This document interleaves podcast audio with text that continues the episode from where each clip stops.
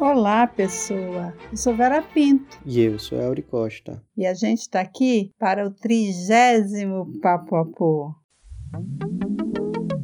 Papo Apô? Papo Apô? Papo Apô? Papo Apô? Papo Apô? Papo Apô? Papo Apô? Papo Apô? Papo Apô?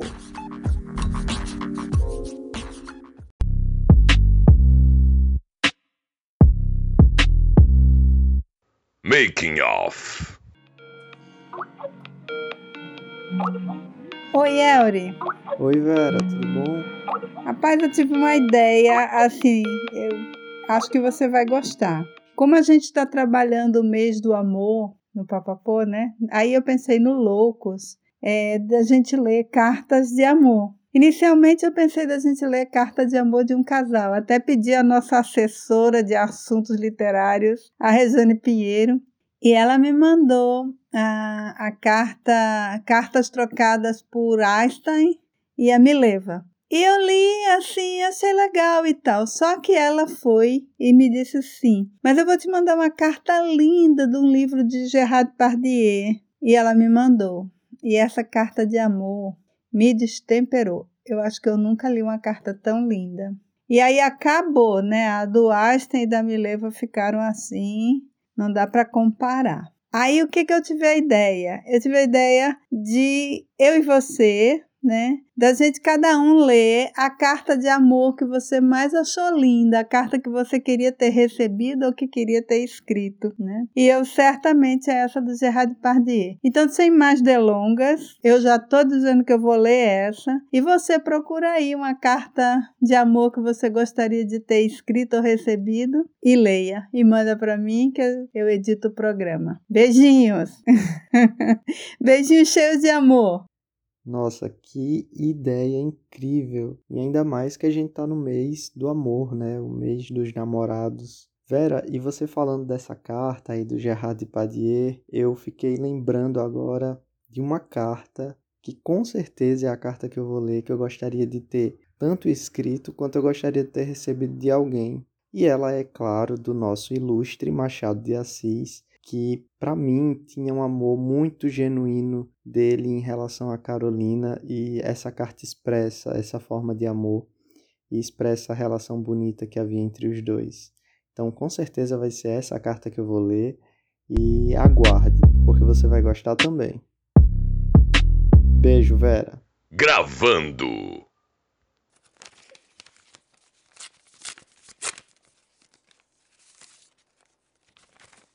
A minha mulher, minha Elizabeth.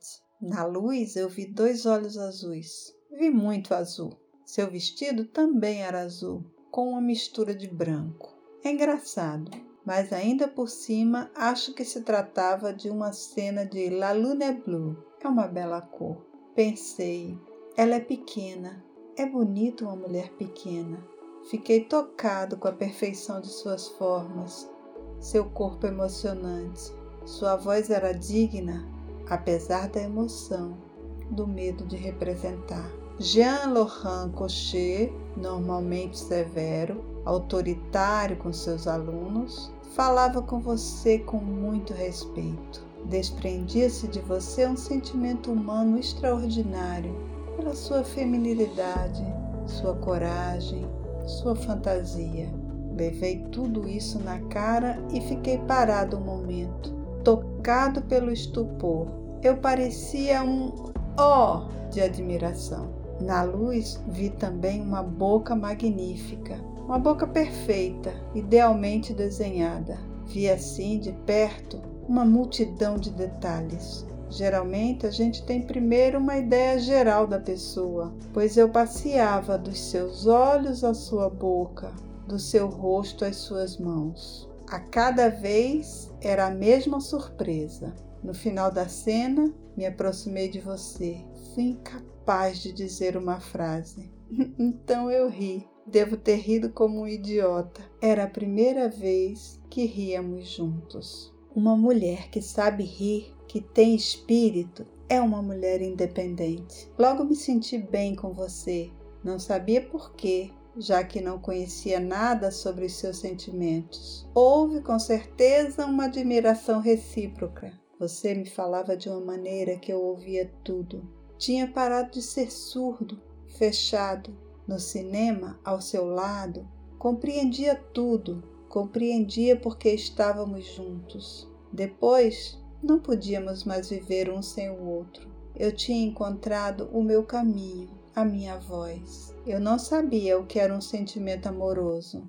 Não sabia que a gente podia amar a mulher que a gente ama. Na minha cabeça havia a mãe que nos traz ao mundo no seu sangue e a moça que a gente paga para ficar tranquilo. Para mim, você foi uma aparição e realmente tudo me apareceu. O amor, claro, mas também o teatro, a língua, o desejo. Vim ao mundo uma segunda vez. Você me tornou receptivo. Devo a você minhas primeiras palavras. Senti saudade de você. Penso em você. Você tem olhos grandes. Durante um certo tempo não sabia muito bem aonde queria chegar. Depois eu lhe disse de uma vez: A gente precisa se casar. Sempre sonhar em me casar, ter mil filhos. Fui então ver o seu pai para lhe pedir a sua mão. Ele foi impecável. Sabia que ele gostava de mim, que dissera que eu não era grande coisa, mas que tinha um grande coração. E como eu não era grande coisa e tinha um grande coração, com você, sempre experimentei um sentimento de liberdade inesperado. Posso ser eu mesmo, nunca sinto nada de proibido, nada contra mim. Quando tivemos Guilherme e Julie, quando você parou de trabalhar, não foi trágico. Nunca fiz um filme sozinho, fiz todos com você. A vida ficou mais forte, ela é mais importante que o cinema.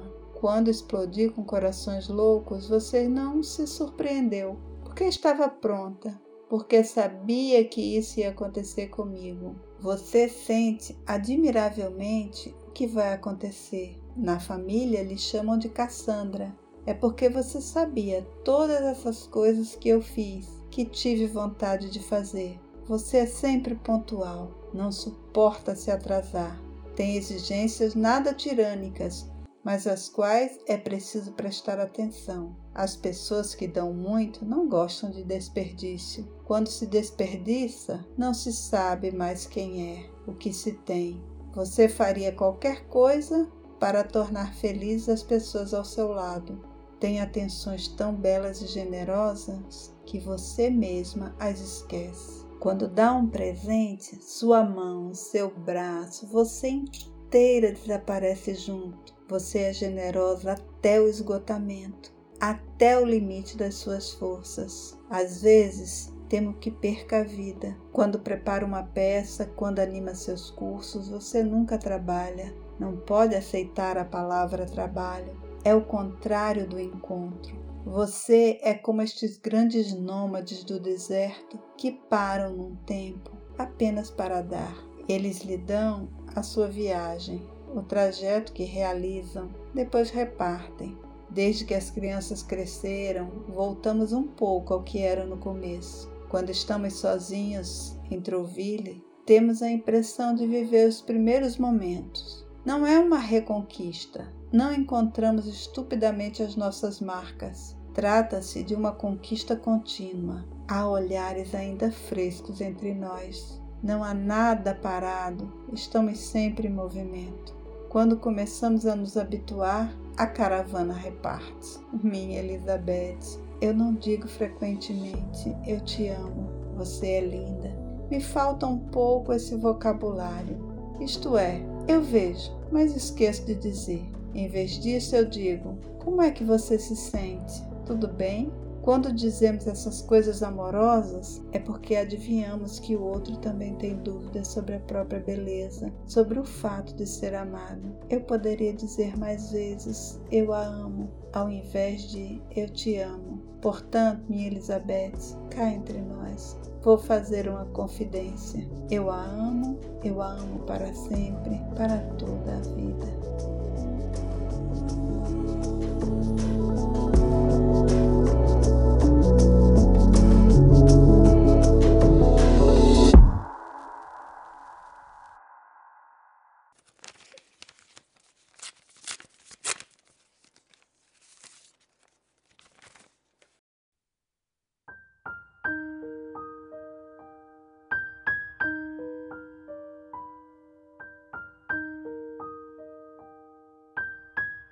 Machado de Assis, em carta a Carolina de Novaes, 1869. Diz a Madame de Stael que os primeiros amores não são os mais fortes porque nascem simplesmente da necessidade de amar. Assim é comigo, mas além dessa, há uma razão capital, e é que tu não te pareces nada com as mulheres vulgares que tenho conhecido. Espírito e coração como o teu são prendas raras.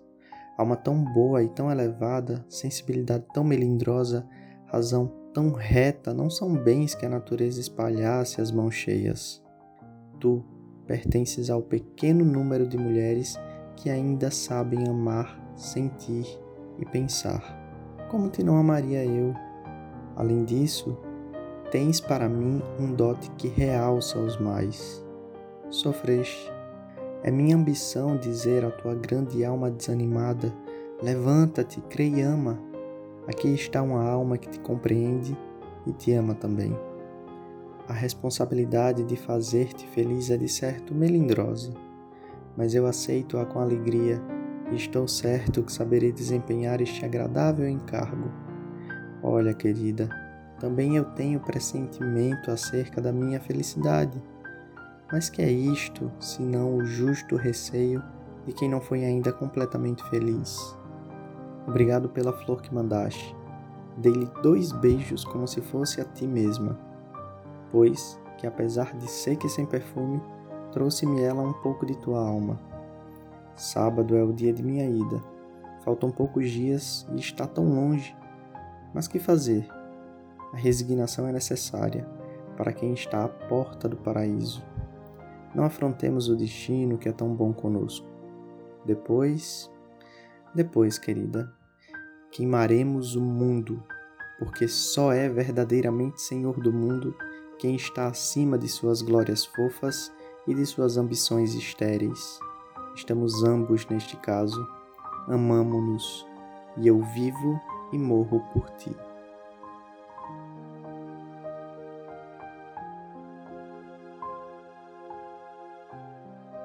Até a próxima, pessoal. Tchau, tchau. Tchau, gente. Até quarta-feira, que vai ser o último episódio dessa temporada 2020-2021 do Papapô. Beijinhos!